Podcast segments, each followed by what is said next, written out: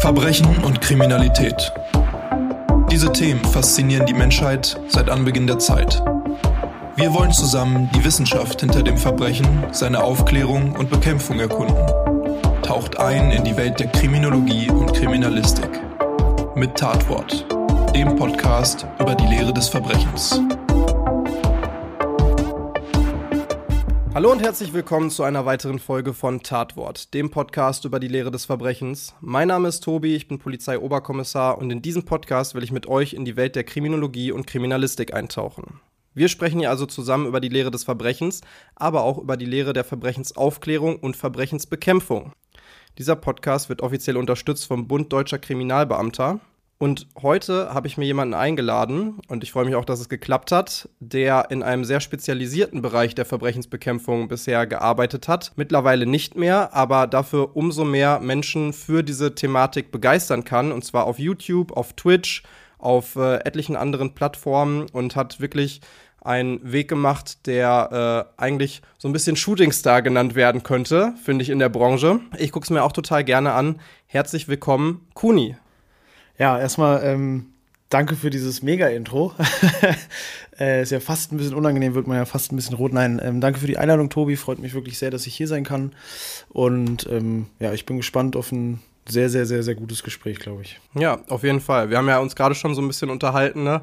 Und man merkt halt, klar, da hat man so eine gemeinsame Grundlage. Ähm, und das merkt man auch, glaube ich, bei so den meisten anderen äh, der Zuschauer. Also wenn ich mir so die Kommentare angucke oder die Leute angucke ähm, oder das durchlese, die sich deine Videos so anschauen, dann merkt man, dass das ja auch so eine gewisse Ecke ist. Also Leute, die Bock haben auf ähm, die Thematik Spezialeinheiten. Du bist ehemaliger SEK-Beamter. Das ist ja auch so ein bisschen der Untertitel von äh, deinem YouTube-Kanal. Ne? Ein ehemaliger SEK-Beamter erzählt aus seiner äh, Zeit damals beim SEK, aus seiner Zeit bei der Polizei, aber eben auch all das, was das aus dir gemacht hat und ähm, wo du damit heutzutage hingehen möchtest. Und da merke ich, dass die Leute auch Bock haben, das Ganze aufzunehmen und dass das ein total interessantes und spannendes Thema ist, auch für Leute, die da vielleicht gar nicht so drin sind.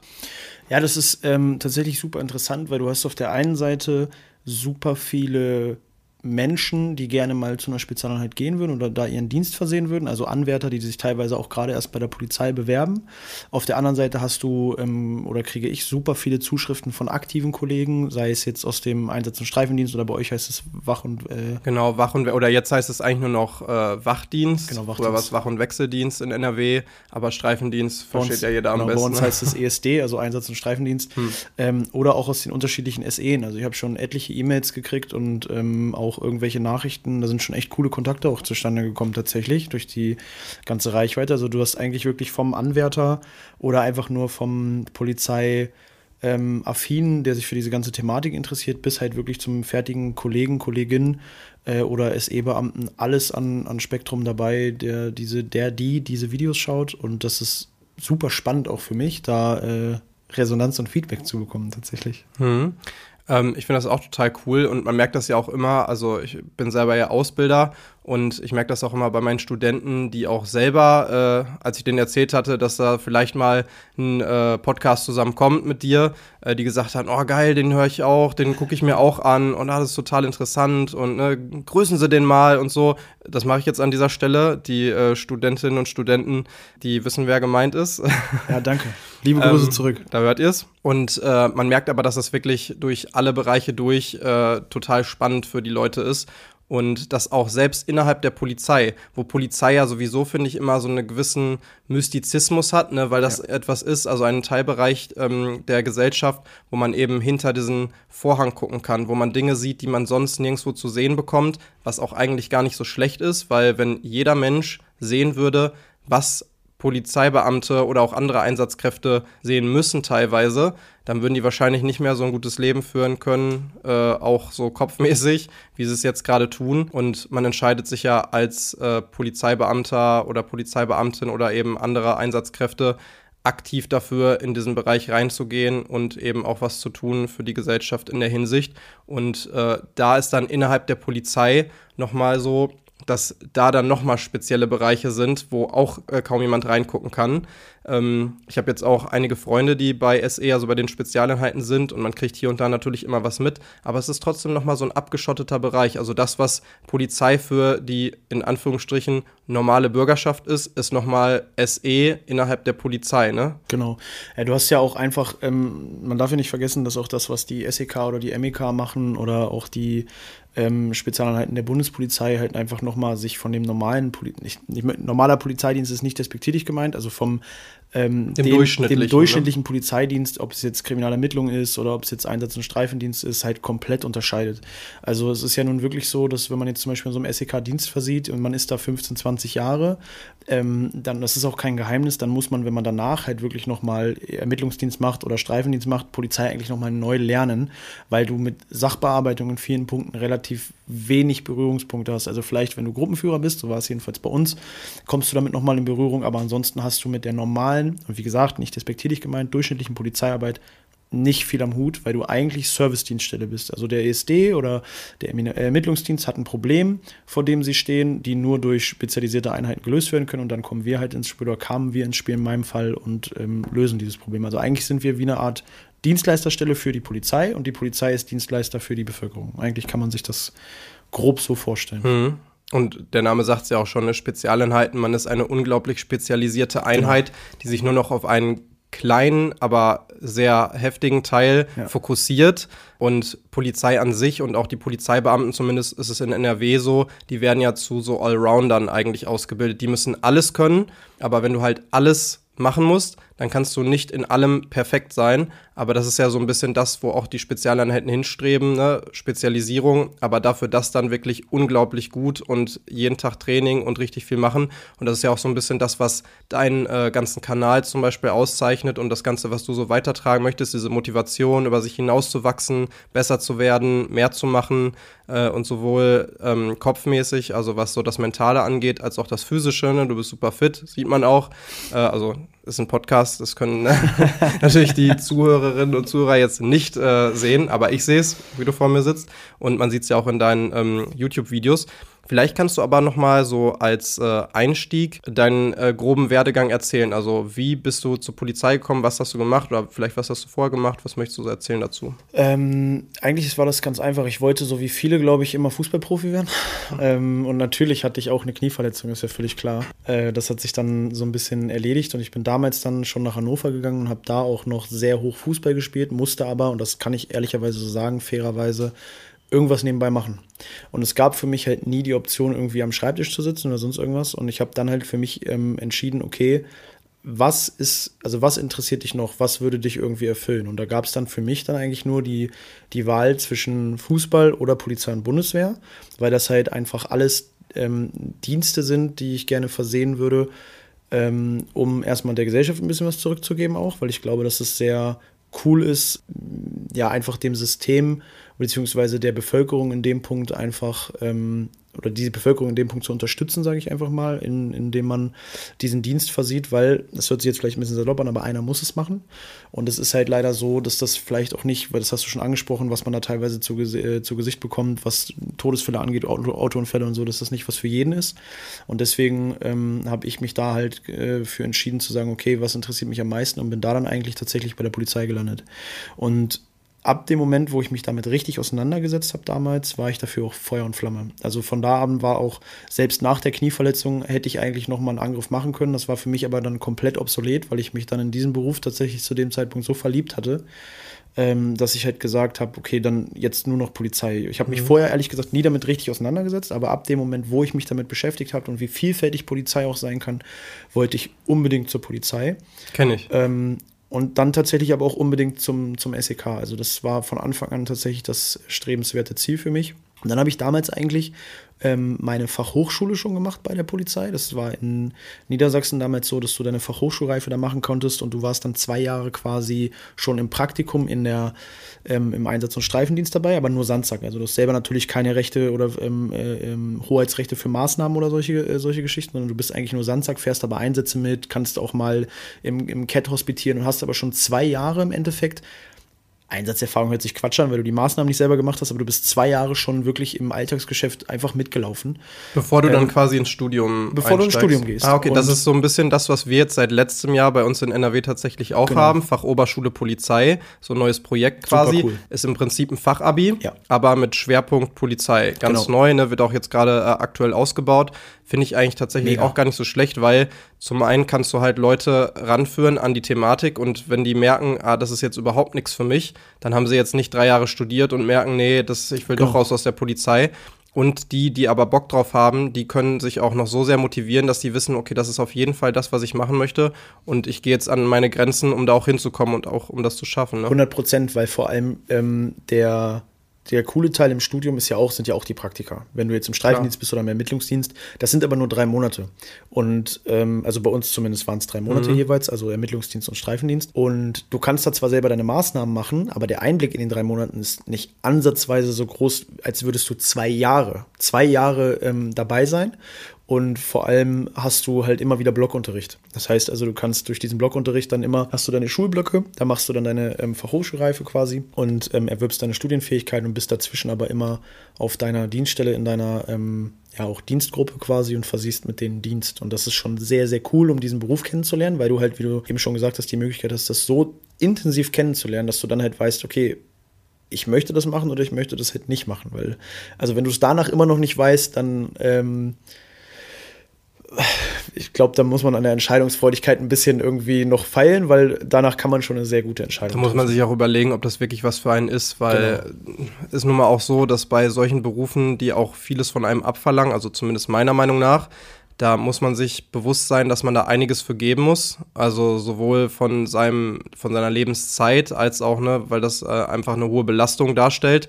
Und äh, wenn man nicht wirklich richtig dafür brennt und sagt, ja, das ist so ein Ding für mich, da fahre ich mal hin zur Arbeit und dann fahre ich wieder nach Hause oder sowas, dann wird man das nicht lange durchhalten, ne? diese Art und Weise der Belastung. Definitiv. Genau, und da habe ich dann eigentlich danach ähm, meine drei Jahre Studium durchgezogen in, an der schönen Polizeiakademie in Nienburg. Und danach war ich äh, eigentlich relativ kurz in der Bereitschaftspolizei und bin dann auch schon zum, ähm, zum SEK gegangen. Und nach dem SEK tatsächlich so circa nach, war so viereinhalb Jahre ungefähr Einsatzbeamter und, Angehör und Angehöriger im Kommando. Hab die letzten ein, zwei Monate dann ähm, hospitiert nochmal auf einer anderen Dienststelle und bin dann letztes Jahr im März tatsächlich äh, mit Antrag auf Entlassung äh, von der Behörde freigestellt worden quasi. Mhm. Also ich habe den Antrag auf Entlassung gestellt, so macht man das ja sehr berühmte Dreizeiler und äh, habe mich dann quasi dafür entschieden, andere Wege zu gehen. Genau. Das ist so der grobe dienstliche Abriss. Also ich habe tatsächlich, wie gesagt, eigentlich genau das gemacht, was ich machen wollte unbedingt.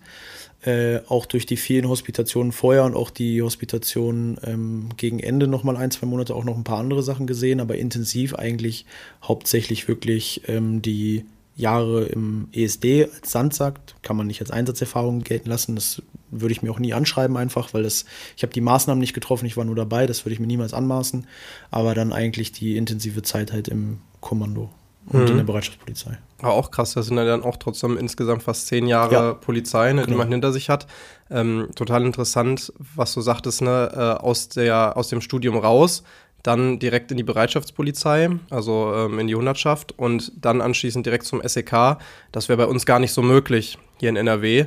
Äh, da sieht man aber schon wieder, wie sich die einzelnen Länderpolizeien unterscheiden ne? und dass das alles unterschiedliche Firmen kann man ja nicht sagen, aber so unterschiedliche Organisationen sind, die halt trotzdem noch, obwohl es alles Polizei ist und eigentlich ja auch die gleichen Dinge gemacht werden, wie sehr die sich unterscheiden, da dass das so möglich ist.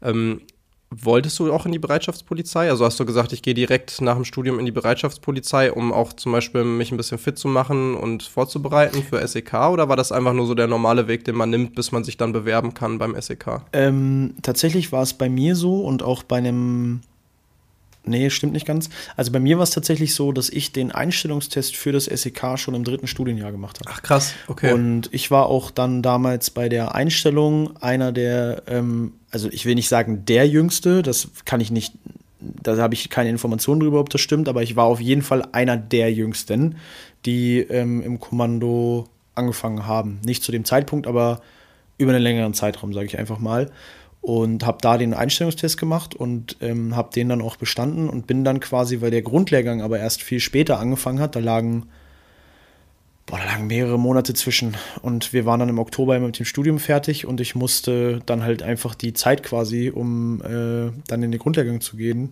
überbrücken. Und da macht es natürlich dann auch für die Behörden wenig Sinn, jemanden in, den, in die Stärke des äh, Streifendienstes oder woanders hinzubringen, der ja. dann eh wieder rausfällt. Das fällt natürlich in so einer Hundertschaft dann weniger ins Gewicht, wenn einer wegfällt, als wenn du jetzt eine ähm, Sollstärke oder so auffüllst auf der Dienststelle ähm, mit Dienstgruppen und die dann halt, und das auch zu Recht beleidigt sind, dass die Stelle dann nicht mehr besetzt ist, weil die sich halt gefreut haben, dass sie Unterstützung kriegen nach dem Studium. Ähm, und deswegen ist es dann die äh, Bereitschaftspolizei geworden. Aber hätte das so nicht geklappt, wäre ich auch in die Bereitschaftspolizei gegangen, weil ich glaube, dass die Voraussetzungen, sich für so eine Spezialeinheit dann vorzubereiten, ähm, bei uns in Niedersachsen zumindest, vom Dienstalltag, weil du Tagesdienst versiehst, außer du bist auf Demos oder sonst wo unterwegs, halt einfach am besten ist tatsächlich. Das ist mit dem Wechselschichtdienst schon erheblich schwerer, sich da körperlich darauf vorzubereiten, weil Nachtdienst einfach, ähm, ich darf es ja sagen, nicht gesund ist. Punkt. Ja, ich darf es auch sagen, es ist nicht gesund. Ne? Also ich glaube, da ist sich auch jeder einig. Ähm, und ich merke es auch, seit ich aus dem normalen Schichtdienst in äh, ja, zumindest einen Schichtdienst ohne grundsätzlichen Nachtdienst äh, gewechselt bin ähm, merke ich, dass das einfach gesundheitlich einem viel, viel besser tut. Obwohl Total. ich sagen muss, dass ich nie großartig Probleme hatte mit dem Nachtdienst, während ich ihn oder mit dem Schichtwechsel, während ich ihn hatte. Aber das merkt man dann eben auch meistens erst hinterher, wie sehr einen das dann vielleicht fertig macht und auch, äh, naja, also ich meine, da muss man kein Eins für sein, um zu wissen, dass wenn man die ganze Zeit hin und her wechselt und dann auf einmal nachts lebt für ein paar Tage und da auch ganz normal ist und dann auf einmal wieder tagsüber und äh, auch diese, diese Wechsel, selbst wenn du einen Tag dazwischen frei hast, also so einen Nachtdienst, dann kommst du halt irgendwann morgens nach Hause, pennst und am nächsten Tag musst du wieder früh aufstehen. Diesen Biorhythmus, den kann man gar nicht so schnell wechseln, wie die Schichten halt wechseln. Auch wenn natürlich aber trotzdem das Schichtsystem notwendig ist, Klar. um die ganze Zeit halt Polizei vorzuhalten und äh, die ganze Zeit ähm, Sicherheit zu gewährleisten, genau. ne, mit den Kräften, die man hat. Aber äh, gesund ist das definitiv nicht. Ja, vor allem, was du sagst, Biorhythmus ist halt ein guter Punkt, weil es geht nicht nur um den Biorhythmus, du hast ja auch eine biologische Uhr. Das heißt, unser Körper ist ja so gepolt, dass ähm, nachts auch die Organe arbeiten. Ne? Du hast eine gewisse Zeit in der Nacht. Ich will jetzt nicht genau die, den Zeitraum sagen, weil ich werde was Falsches sagen, aber ich habe da auch mal schöne Bücher zugelesen, dass du halt nachts eine Zeit hast, da arbeitet deine Lunge. Du hast nachts eine Zeit, da arbeitet dein Magen. Und die arbeiten halt einfach am besten in der Regeneration, wenn man schläft. Und wenn du zu diesen Zeiten nicht schläfst, kommt dein Körper nicht zu dieser Regeneration. Und das ist bestimmt bei dem einen oder anderen plus minus eine Stunde unterschiedlich, aber so grob gibt es einfach eine biologische Uhr, in dem dein Körper die Funktionen überprüft, sich regeneriert und halt wieder, ich sag mal, resettet. Und wenn du das natürlich ständig unterbrichst, dann kann es faktisch einfach nicht, nicht gesund sein. Aber ähm, wie du schon auch sagst, und das ist das größte, der größte Punkt dabei, ist einfach, dass du die Sollstärke stellen kannst, damit du halt eigentlich immer prepared bist für Einsätze, die reinkommen oder halt auch etwas größere Lagen. Und die kommen halt auch öfter mal nachts. Ähm, witzigerweise, warum weiß ich nicht, vielleicht ist es auch subjektiv, ich habe da keine Statistik zu, ich möchte auch nichts Falsches sagen, aber subjektiv gesehen hatten wir viele Lagen auch einfach nachts. Hm, auch bei SE dann ja, ja, in total, Bereitschaft. Total. Und ähm, es ist schon eine hohe Einsatzbelastung, gerade für die Streifenbeamten und für die Kriminaldauerdienstbeamten, die das regelmäßig haben. Also die regelmäßig auch teilweise ähm, lange, lange Nachtschichten ähm, oder Nachtdienste ist es ja bei uns ähm, schieben müssen. Mhm. Also schon sehr, ich finde, es ist eine sehr hohe Einsatzbelastung. Alleine durch die durch die Phase, in denen du wach bist. Ist schon, finde ich persönlich sehr respektabel. Wenn man mal einfach ein paar Nächte durchmacht, dann kann man das vielleicht nachempfinden.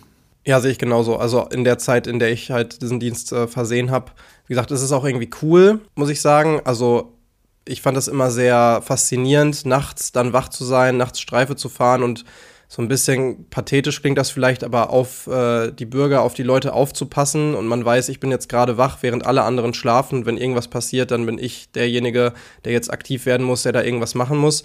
Und nachts ist natürlich die Welt nochmal was ganz anderes. Also die sieht ganz anders aus und Leute verhalten sich auch ganz anders äh, irgendwie in der Nacht und man selber verhält sich vielleicht auch ganz anders in Einsatzsituationen.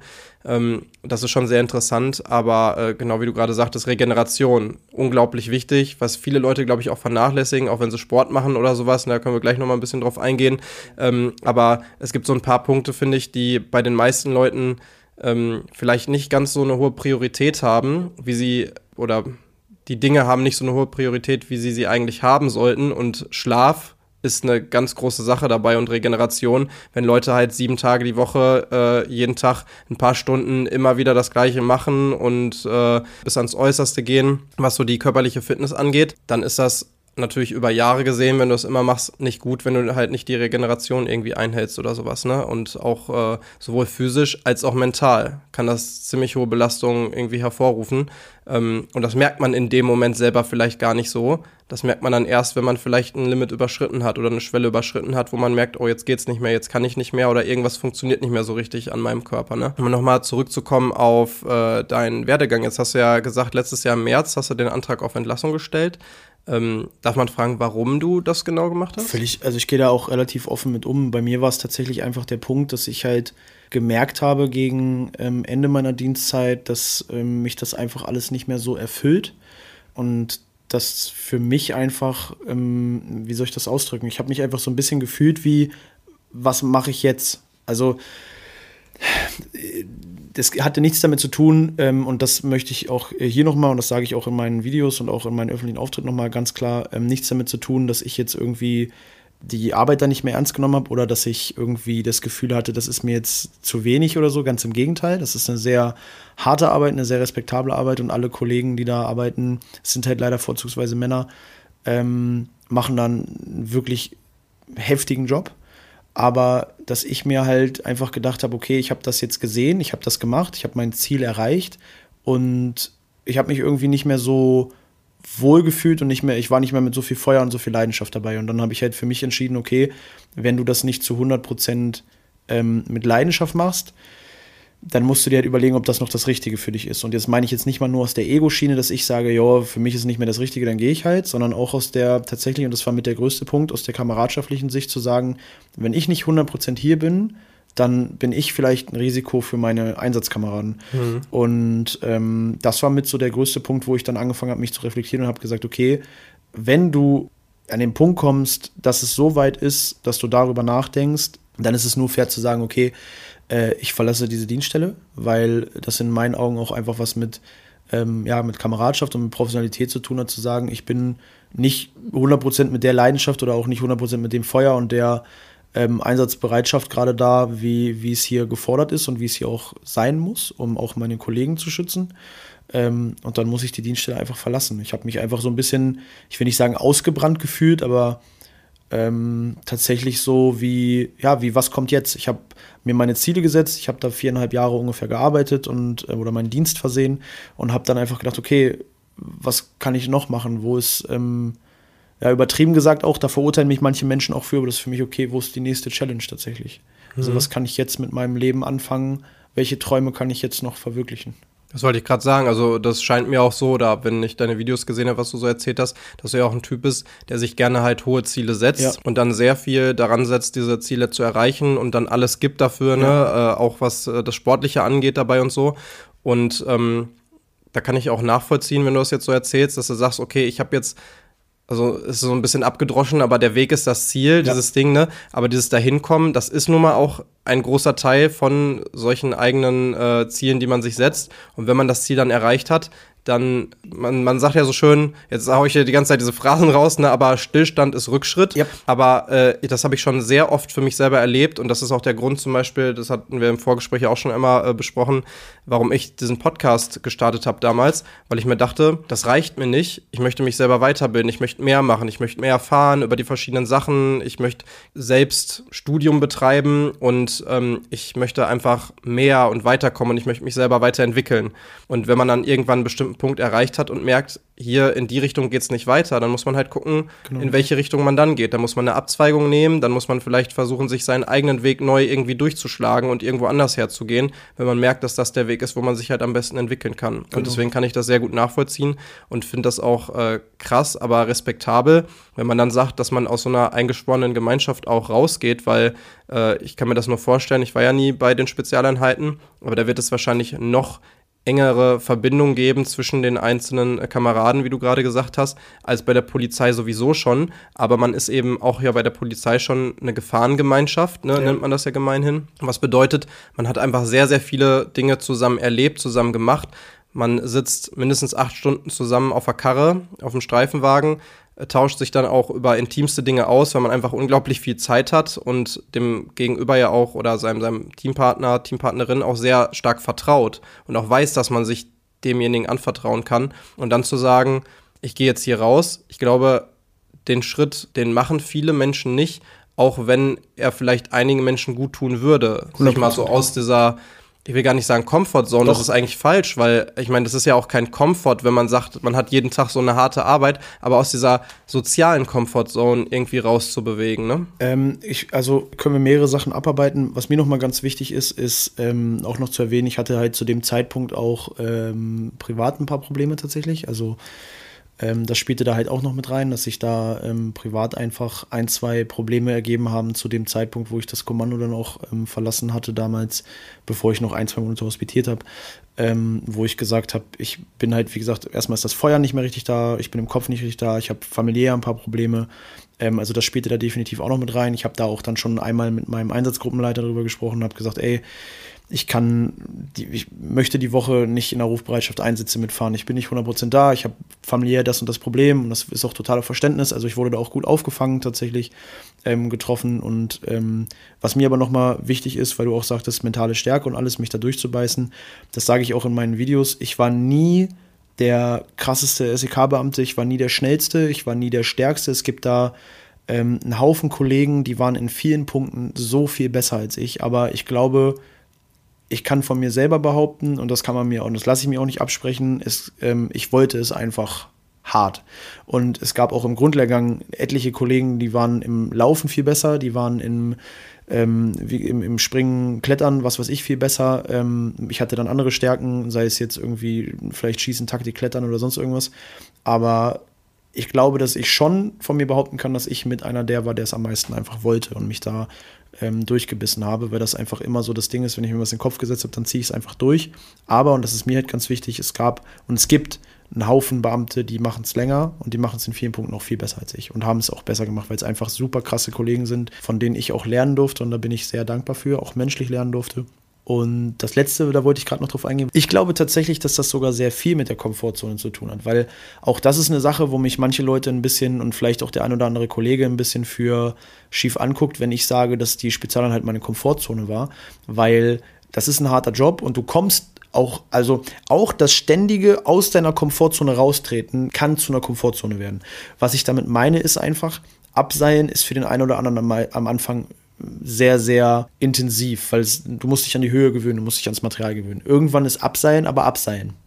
Auch wenn du da vielleicht nicht so super confident bist wie dein Kollege, weil der ist als ausgebildeter Kletterer oder Abseiler oder so, äh, musst du dich auch als normaler Einsatzbeamter abseilen. Du machst es trotzdem. Du kannst damit umgehen, du, du kommst aus deiner Komfortzone. Aber auch das ist ja irgendwann dein, Wohlfühlfaktor, wo du hingehst und sagst, da sind meine Kollegen, ich fühle mich gut, das ist die Dienststelle, wo ich gerne Dienst versehe, hier werde ich aufgefangen, wenn ich Probleme habe. Also auch das ist irgendwie eine Komfortzone. Auch wenn du halt körperlich oder mental immer wieder aus der Komfortzone auch rausgehst, in Einsätzen, in, in Fortbildungslagen, hast du trotzdem diesen, diesen Wohlfühlfaktor einfach, von dem viele nicht weg möchten, weil es einfach ein sehr schönes Gefühl ist, mit Kollegen Dienst zu versehen, mit denen man sich super versteht und mit denen man sich sehr nahe steht. Also ich würde schon sagen, dass das was mit einer Komfortzone zu tun hat, auch wenn sich das im ersten Moment erstmal albern anhört. Mir geht es da nicht um die mentalen und um die körperlichen Sachen, aber wie du sagst, um die sozialen. Es ist trotzdem ein Happy Place irgendwie, weil du da einfach gerne hingehst. Und das merkt man halt schon auch bei einigen Kollegen, die halt schon, es gab ja, ich weiß nicht, wie es jetzt gerade ist, ich möchte da nichts Falsches erzählen, wir hatten früher, als ich da war, noch eine Altersgrenze. Ich weiß nicht, ob die inzwischen gekippt ist, das ist immer mal wieder in Prüfung gewesen, ob die Altersgrenze gekippt wird, aber bei uns gab es eine. Und du hast halt den Kollegen, die dann schon 15, 20 Jahre da waren, schon angemerkt, dass es denen sehr schwer fällt zu gehen, weil sie ihre Komfortzone verlassen, also Klar. ihren Happy Place und ihre, ihre soziale Bindung. Und ähm, deswegen ist es, glaube ich, schon ein Schritt zu sagen, ich kündige oder beziehungsweise stelle Antrag auf Entlassung, ist ja eine Behörde. Aber ich glaube, dass das mit das Beste ist, was mir tatsächlich passiert ist, weil ich dadurch viele Sachen ganz anders sehe. Wenn du das einmal gemacht hast, dann also ich habe zum Beispiel jetzt mit den Dingen, die ich tue, das super Gefühl habe ich jetzt, aber ich weiß auch, wenn ich in fünf Jahren was anderes machen möchte, dann mache ich was anderes. Einfach aus dem Grund, weil ich sage, ich habe ein Leben und möchte das halt in vollen Zügen genießen. Und auch Arbeitszufriedenheit ist einfach ein, ein Riesenpunkt. Und wenn du halt mit deiner Arbeit auch noch was zurückgeben kannst, umso besser. Aber ich möchte halt zu 100 Prozent mit Feuer und Flamme dabei sein, weil nur dann kannst du halt auch gut funktionieren.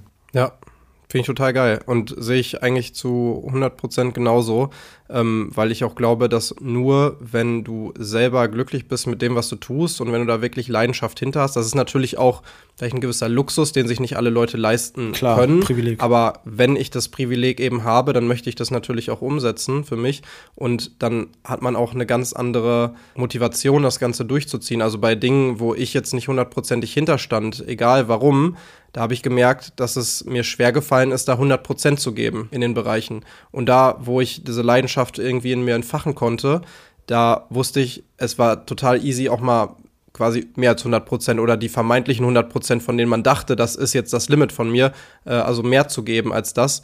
Und ähm, wenn du wirklich gut in irgendwas sein möchtest und damit dann eben auch erfolgreich sein möchtest, also so wie du ja jetzt auch erfolgreich bist, zum Beispiel mit äh, deinem YouTube-Kanal, dann muss man da eben hinterstehen, dann muss man da Bock drauf haben. Und wenn man dann irgendwann merkt, dass das vielleicht nicht mehr so funktioniert oder dass das irgendwie gerade in eine falsche Richtung läuft, wie gesagt, dann muss man sich überlegen, ah, das muss vielleicht in eine andere Richtung gehen, ich muss was anderes machen, ich muss mich neu challengen genau. äh, in dem Fall.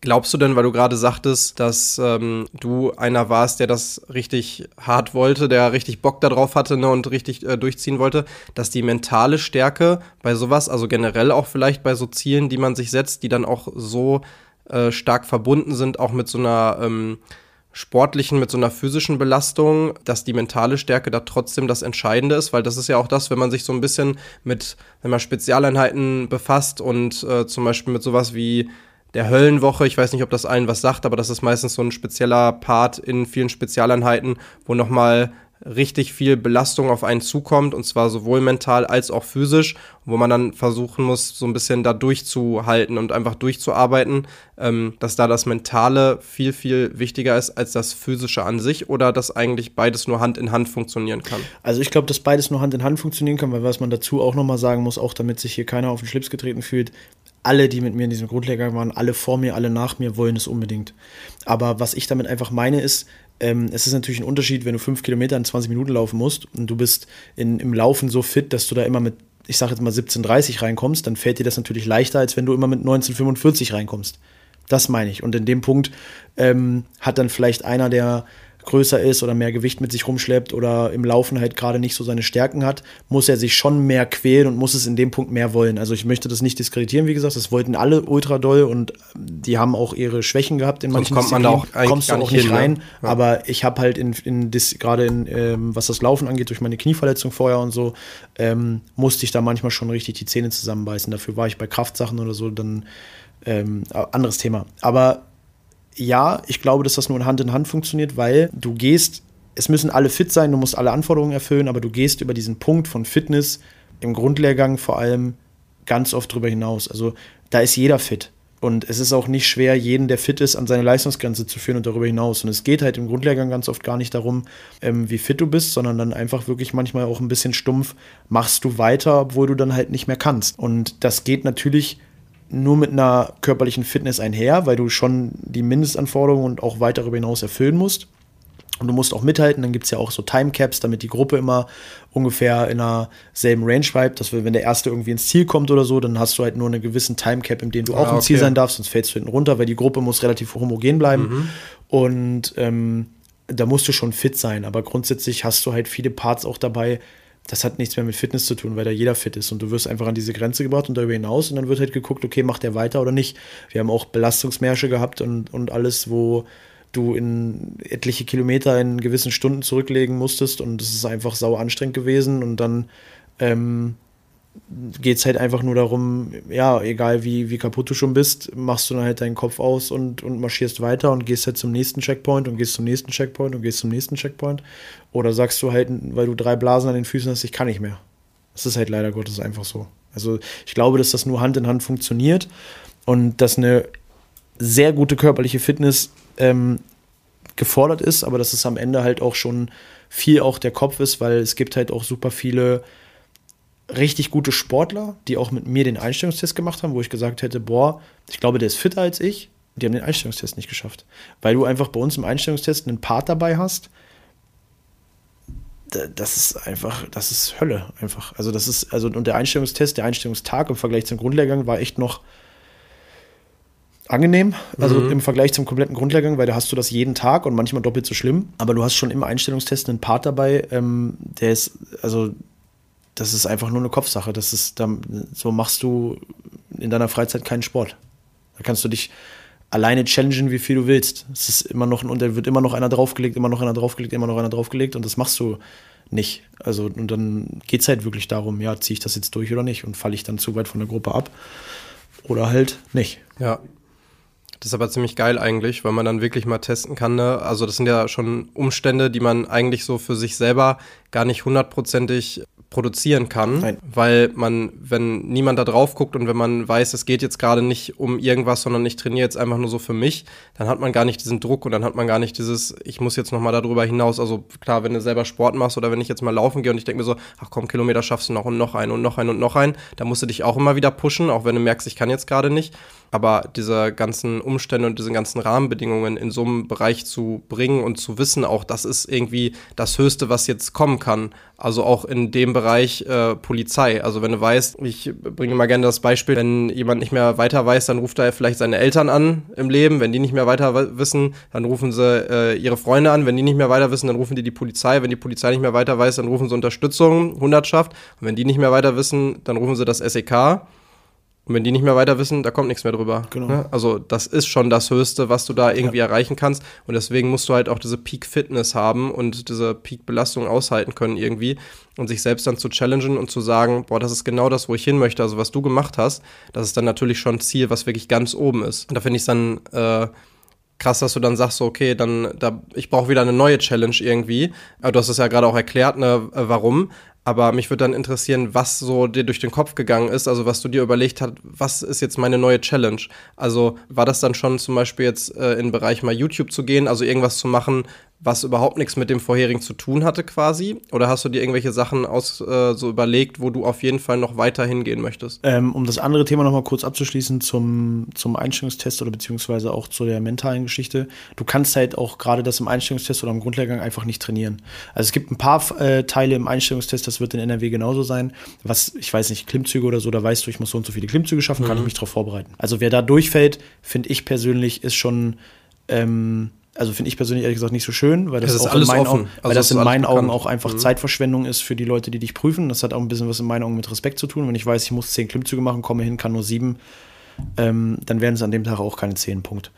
Aber es gibt halt auch bei uns zumindest, und da weiß ich aber nicht, wie es in NRW ist, halt einfach diesen Teil, im Einstellungstest, da kannst du dich nicht drauf vorbereiten. Du kannst so viel Training machen, du kannst so viel Crossfit machen, was weiß ich, wie du willst. Das ist immer ein bisschen anders, immer angepasst auf die Gruppe und du wirst da einfach richtig geschliffen. Und das ist ja der Punkt. Und diese Punkte hast du halt im Grundlehrgang auch, wie in den CrossFit Games. Du kannst einen Workout trainieren, du kannst das trainieren, du kannst Snatches trainieren oder ähm, Stoßen, was weiß ich. Aber du hast immer wieder diese Punkte, wo was komplett Neues kommt, wo du dich nicht drauf vorbereiten konntest und wo es dann darum geht, wie schnell bin ich oder beziehungsweise das und das. Und zu der anderen Frage, um das nochmal kurz aufzugreifen, ob ich schon eine Idee im Kopf hatte, hatte, hatte ich tatsächlich nicht. Ich muss dazu sagen, ich bin ja inzwischen hauptberuflich eigentlich Fußballtrainer für unter anderem Nachwuchsspieler aus Nachwuchsleistungszentren, für Profis im Einzeltraining, mache Videoanalysen und solche Geschichten und habe das auch schon angefangen, während ich das Kommando verlassen hatte. Ähm, auszuüben, also in meiner Hospitation die letzten ein, zwei Monate und habe dann gesagt, okay, dann ist mein nächstes Ziel, ich möchte mit Profispielern arbeiten.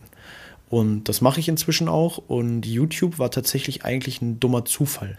Muss aber trotzdem dazu sagen, dass ähm, das ganze YouTube-Projekt mir noch viel mehr gibt als der Fußball, weil ich mich auch selber mehr ausleben kann und ich auch viel mehr Menschen damit erreiche, als wenn du jetzt nur mit einem Spieler trainierst oder mhm. ähm, für einen Spieler eine Videoanalyse machst. Und ich habe auch so das Gefühl von der Resonanz, die ich kriege, dass du viel mehr Menschen erreichst, die es wirklich nötig haben. Das hört sich jetzt vielleicht ein bisschen despektierlich ja, an im Vergleich zu den Fußballern, aber die verdienen im Profifußball oder im Nachwuchsleistungszentrum schon echt viel Geld. Auch Jugendspieler dafür, dass sie Fußball spielen, die dürfen auch ihrem Hobby nachgehen, haben ein Riesenprivileg und denen kannst du helfen und es ist auch schön, alles cool, mir macht das mega viel Spaß, aber du erreichst mit dieser YouTube oder Instagram oder Social Media Geschichte einfach super viele Menschen, die selber in eine Spezialeinheit wollen, die genau an demselben Punkt stehen, an dem ich stand, die eigentlich keine Berührungspunkte damit haben, nie Fragen stellen konnten, ähm, an, an irgendwelche ehemaligen Kommandomitglieder oder die halt, dieser Traum ist für diese Menschen nicht greifbar. Denen kannst du eine Menge geben. Du kannst eine Menge Menschen, ich kriege super viele Nachrichten,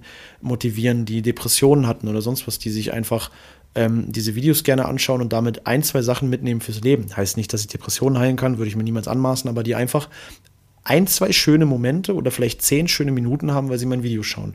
Und das ist eine sehr befriedigende und sehr angenehme Gewissheit, das im Hinterkopf zu wissen, dass du da so viel positive Resonanz bekommst. Und YouTube, wie gesagt, war eigentlich mehr oder weniger ein blöder Zufall, weil ich eigentlich Werbevideos drehen wollte, unter anderem für die Fußballgeschichte. Hm. Und dann mit der Produktionsfirma gesprochen habe, auch mit denen meinen Werdegang besprochen habe, die dann meinten, ja, willst, hättest du nicht mal Bock auf einen YouTube-Kanal? Und da habe ich am Anfang gesagt, ich, weiß ich nicht, irgendwie ist nicht so, gar nicht so mein Ding und ähm, habe mir das dann so zwei, drei Tage überlegt und habe dann gedacht, ja, okay, lass uns das probieren. Und dann war von Anfang an halt die Prämisse, okay, ähm, natürlich möchte ich auch über meine SEK-Vergangenheit erzählen, ohne irgendwie Dienstgeheimnisse oder so auszuplaudern. Das liegt mir absolut fern. Ähm, und weil ich einfach niemanden gefährden möchte und einfach, weil das auch sich einfach nicht gehört. Aber ich möchte Sachen erzählen, möchte vielleicht Fragen beantworten von Dingen, die für die Bevölkerung nicht selbstverständlich sind, ohne zu viel zu sagen. Und möchte aber eigentlich auch, und das ist halt auch der Punkt, wo es sich langsam ja auch hinentwickelt, es muss um mich gehen. Also ich möchte gar nicht mich nur über diese viereinhalb Jahre definieren. Ich als Mensch bin ja viel mehr als viereinhalb Jahre meines Lebens. Trotzdem ist es ein Teil von mir. Es ist ein sehr großer Teil, mhm. der auch sehr prägend war. Also ich glaube, es gibt wenig in meinem, oder was heißt, es gibt schon Sachen, aber das sind schon sehr intensive Jahre aufgrund der Ausbildung, aufgrund der Kameradschaft, Einsatzerfahrung, Einsätze, die passiert sind, was dich schon auch prägt fürs Leben und was dich schon auch als Mensch wachsen lässt und auch ein Stück weit, ich will nicht sagen ändert, aber formt vielleicht. Und ähm, das sind einfach alles so Sachen, wie gesagt, es war ein doofer Zufall, der hatte ich gar nicht so im Kopf, die mich inzwischen aber sehr glücklich machen. Ja, und äh, sehr, sehr cool sind, vor allem, weil man einfach super viele Leute kennenlernt und auch super viele Kollegen und man einfach merkt, dass man Menschen mit seiner Arbeit erreicht. Also tatsächlich holt mich das noch viel mehr ab als die Fußballgeschichte. Mhm. Also einen Plan gab es da eigentlich äh, ehrlich gesagt nie. Wo eine Tür zugeht, geht eine andere auf und die ist äh, zufällig offen gewesen und dann bin ich durchgegangen. Ja, mega. Also man merkt ja auch daran, dass es so gut ankommt und dass du wirklich ja innerhalb von relativ kurzer Zeit, ich weiß gar nicht, wann hast du angefangen? Ähm, am 9. Oktober, glaube ich. Ich glaube, ja. ich weiß nicht, ob das der Sonntag, äh, der Sonntag war, aber ich lade ja immer Sonntagsvideo hoch. 9. Oktober, glaube ich, äh, 2022. Also mhm. vor sieben Monaten, acht Monaten, neun. Ja. Ja, also Hammer. Und in der kurzen Zeit ja auch wirklich relativ weit äh, nach oben geschossen bist. In dem speziellen Bereich, also du hast auch mit anderen großen YouTubern schon was gemacht, so ja, wie mit Otto Bulletproof, der ja auch bei Seven vs. Wild war. Und bist selber ja auch jetzt schon öfter mal im Gespräch gewesen für ähnliche Formate, beziehungsweise hast jetzt auch ähm, noch gestern ein Video, also zum Zeitpunkt, wo das hier aufgenommen wird. Eigentlich sollte man sowas nie sagen im Podcast, weil dann kommt das in drei Monaten, weil ich wieder so lange gebraucht habe, um zu schneiden und dann wissen die Leute, wie langsam ich bin. Nee, aber ähm, hast du auch äh, zumindest in einem deiner letzten Videos erwähnt, dass du jetzt selber mal äh, ein cooles Format, das auch so ein bisschen in die Richtung geht, ähm, aufziehen möchtest, äh, wo wahrscheinlich in diesem Jahr 2023 noch äh, dann bald was Neues und äh, weitere Informationen zu kommen werden. Ja. Deswegen auch noch nicht so viel zu verraten, aber wenn man deinen YouTube-Kanal guckt, dann äh, wird man da auf jeden Fall ja alle Infos zu finden. Das zeigt ja schon, dass auch andere ein Auge darauf geworfen haben. Und ich glaube, das liegt zum einen daran, weil das von Anfang an, und das finde ich immer sehr cool, sehr professionell aufgezogen wurde. Klar, du sagtest jetzt, du hast da die Produktionsfirma, die auch auf dich zugekommen ist. Aber ich finde, sowas macht auch einen krassen Unterschied und das ist mir bei dir wirklich sofort aufgefallen, als ich das erste Video gesehen habe, auch irgendwann so Oktober, November letztes Jahr, wo ich mir dann dachte, okay, das sieht jetzt schon mit dem ersten Video so aus wie andere, die seit fünf Jahren irgendwie YouTube machen. Aber man merkt auch, dass du dann da anders reingekommen bist, weil viele, die machen ja einfach YouTube und ja. irgendwann entwickelt sich das und wenn die dann größer werden, dann werden die auch professioneller mit, mit dem Wachstum quasi. Und bei dir, du hattest schon ziemlich genau einen straighten Plan Du äh, hast einen geformten Charakter in Anführungsstrichen, den du da einbringen kannst, also dich selbst, ähm, wie du dich zeigst, wie du sprichst und alles. Und äh, das kommt so gut an bei den Leuten, weil die auch selbst, glaube ich, alle so ein bisschen dieses innere Verlangen haben, da das Gleiche irgendwie, also sich selbst zu pushen und auch irgendwie Ziele denken, erreichen zu können, wenn sie halt dich sehen und wenn sie deinen Kanal sehen. Das hast du ja auch gerade so ein bisschen gesagt. Und das finde ich total cool. Das ist ja auch so ein bisschen das, was ich zum Beispiel sehe, äh, wenn ich viele Zuschriften bekomme von ähm, Hörerinnen und Hörern und äh, die mir sagen, boah, ich habe deinen Podcast gehört und auf einmal merke ich, das ist ja ein total interessantes Feld. Ich habe mich jetzt auch bei der Polizei beworben. Cool. Oder auch solche Sachen wie, habe mich da auf irgendwie ein äh, Auswahlverfahren vorbereitet und ich habe es damit geschafft oder es hat mir geholfen oder wenn ich diese interessanten Sachen höre oder jetzt zum Beispiel, das wird bei dir genauso sein, also bei dieser Folge mit dir jetzt auch genauso sein, dass die Leute sich das anhören und sagen so, geil, das interessiert mich so sehr und das motiviert mich so sehr, dass man das offensichtlich ja schaffen kann, wenn man nur will ne, und wenn man Bock drauf hat dass ich es auch mal versuche, obwohl ich es mich vorher vielleicht nicht getraut hätte und dass man da auch eben andere Menschen so motivieren kann und mitziehen kann und mitreißen kann, das ist irgendwie ein tolles Gefühl. Deswegen kann ich das gut nachvollziehen, ne? Äh, wenn du jetzt sagst, dass dir das noch mehr zurückgibt irgendwie, ja. als das reine, die reine Arbeit, die ja auch Spaß macht. Und das, deswegen will ich das gar nicht auch vergleichen, zum Beispiel bei mir, ich liebe den Polizeiberuf und ohne das würde ich den Podcast auch gar nicht machen. Cool. Aber es ist was ganz anderes, was einem noch vielleicht diese ganze Podcast-Geschichte und das Kreative irgendwie gibt dahinter, ne? Total. Also, das ist, sind ja auch zwei völlig verschiedene Welten. Also, auch wenn es bei dir viel auch um inhaltlich Polizeithemen dreht, mhm. ähm, sind es ja trotzdem zwei völlig verschiedene Arbeitsweisen auch. Das eine ist halt ja schon sehr Kreativarbeit auch und äh, auch reinfuchsen in technische Sachen. Gut, hast du in KT-Sachen auch dich, dass du dich in technische Sachen reinfuchsen musst, aber es ist, es ist trotzdem von der ganzen Herangehensweise und von der Abarbeitung von den ganzen Prozessen sind zwei völlig verschiedene Welten.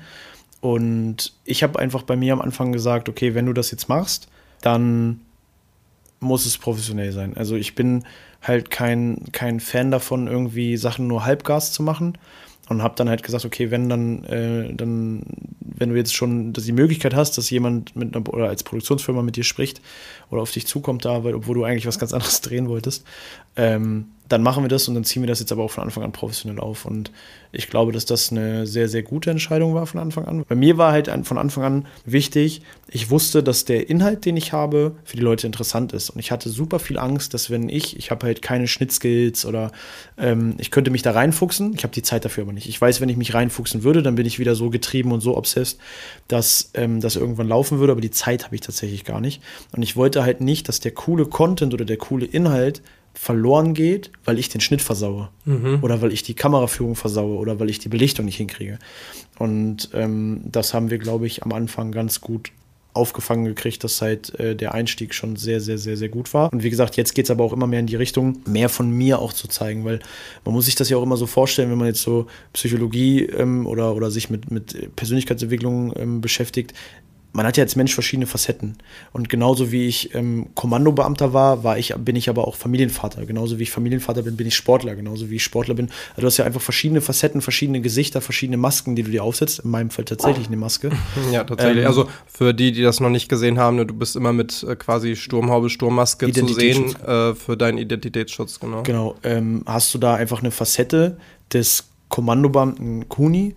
Ähm, ich habe ja auch noch einen richtigen Namen neben meinem Kommandonamen ähm, die du da zeigst. Aber mir geht es jetzt ja auch darum, das sieht man dann auch teilweise auch in den Twitch-Streams oder so, ähm, wenn man live ist, dass man halt auch einfach mehr zeigt von, von mir als Person. Weil, wie gesagt, ich bin mehr als vier Jahre und ich bin mehr als vier Jahre oder viereinhalb Jahre im Kommando. Und ähm, dass sich das jetzt einfach auch durch Projekte, die aktiv sind, die draußen stattfinden, mit Otto, mit anderen Leuten, durch eigene Projekte, die jetzt noch kommen werden und die schon in Planung sind, einfach sich immer mehr abzeichnet, dass das meine Geschichte ist und dass das mein Werdegang ist. Aber diese Geschichte ist noch so viel länger und es sind noch so viel mehr Sachen passiert und es werden noch so viel mehr Sachen auch in Zukunft passieren, dass man halt einfach ähm, ja sagen kann, okay, es ist ein Teil von mir, aber das definiert mich nicht zu 100% als Person. Und das ist doch ein perfekter Abschluss für den ersten Teil dieser Folge zusammen mit Kuni. Aber keine Angst, der zweite Teil, der mindestens genauso spannend ist und in dem Kuni zum Beispiel verrät, ob und wann er vorhat, seine Maske abzusetzen, der wird natürlich nicht lange auf sich warten lassen. Bis dahin checkt doch auf jeden Fall mal Kunis YouTube-Kanal und Instagram aus. Die Kanäle findet ihr jeweils unter Kuni331.